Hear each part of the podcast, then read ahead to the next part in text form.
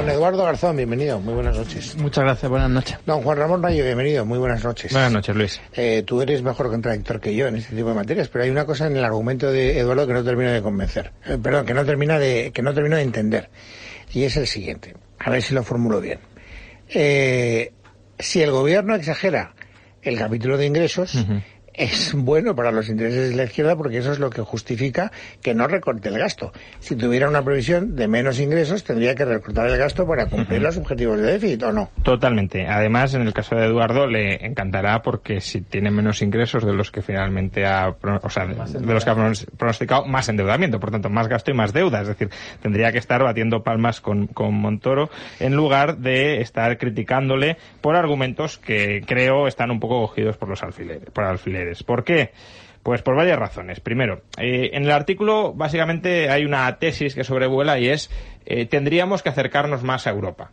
Europa tiene, es verdad, una presión fiscal más alta que España, eh, sustancialmente más alta que España y lo que se plantea es eso, que España se parezca más a Europa y que parasite, rapiñe, cargue con más impuestos a los ciudadanos. Sin embargo, es un acercamiento asimétrico, porque, por ejemplo, ¿Cuál es la recaudación del impuesto sobre sociedades en Europa? El 2,5% del PIB. ¿Cuál es en España? El 2,4% del PIB. Por tanto, en España se recauda básicamente lo mismo que en Europa por impuesto sobre eh, sociedades.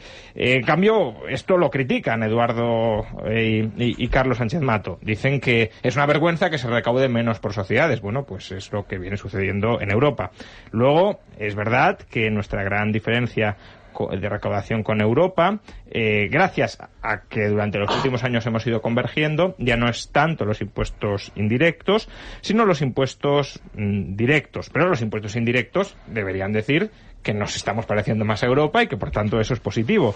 Eh, ¿Cuánto recaudamos por impuestos eh, indirectos en España? El 12% del PIB. ¿Cuánto se recauda en la Unión Europea? El 13,6% del PIB. Por tanto, todavía deberíamos subir un poco más los impuestos indirectos para parecernos a, eh, a Europa.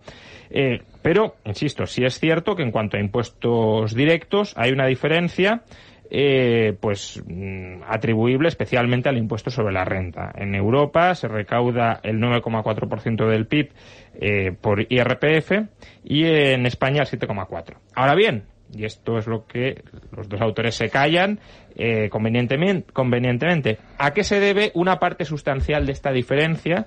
De recaudación en Europa entre eh, España y, ya digo, y Europa. Pues bueno, ellos lo atribuyen a una eh, menor progresividad del IRPF en España que en Europa, pero al menos la mitad de esa diferencia de recaudación se debe, como ya he explicado muchas veces, pero vuelvo a repetir, a que las rentas o las transferencias sociales en Europa, que son rentas y que por tanto están sometidas al IRPF, están sometidas, ya digo, en Europa a impuestos mucho más altos, a un IRPF mucho más alto que en España.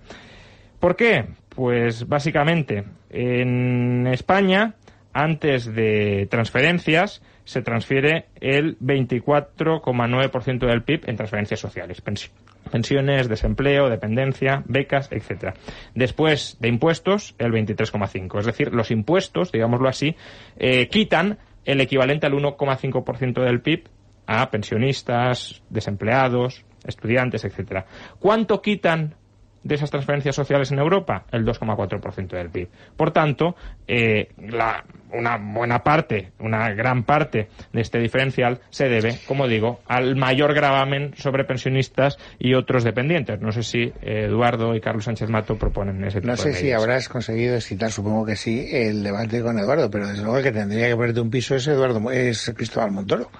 Eh, porque claro, no, he visto una defensa más verdaderamente ninguna. Es decir, Montoro nos ha ido acercando a Europa, que es lo que estos señores y todo el consenso socialdemócrata quiere, que cada vez en España, a los españoles nos machaquen más a impuestos. Y lo que tendríamos que hacer es acercarnos a Suiza o a Irlanda, es decir, cada vez menos. Bueno, pero si todavía estamos por debajo de los umbrales eso, no es gracias a Montoro, es decir, con Zapatero también estábamos por delante, por debajo. Bueno, no quiero meterme con Juan Ramón. Eh, tu turno, Eduardo. Sí, mira, en primer lugar, los que los ingresos están claramente inflados es una obviedad tremenda, pero tampoco es una sorpresa ni algo nuevo, porque desde que gobierna el Partido Popular, los ingresos han estado siempre inflados y nunca han acertado.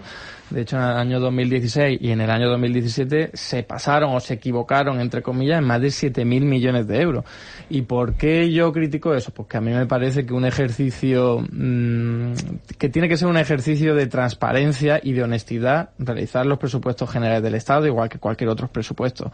Y si hay estimaciones, porque ellos tendrán los datos reales y los inflan a partir de ahí, me parece un ejercicio de manipulación que el único objetivo que pretende es el que estamos comentando aquí, incrementar los gastos. Cada euro de gasto tiene que tener un euro de ingreso y para que no parezca que están incrementando mucho la deuda, lo hacen de esta forma. Que eso no tendrá. Felicidades, felicidades porque la, la izquierda partidaria del gobierno grande lo habéis conseguido. El PP también está en esas. ¿Cómo?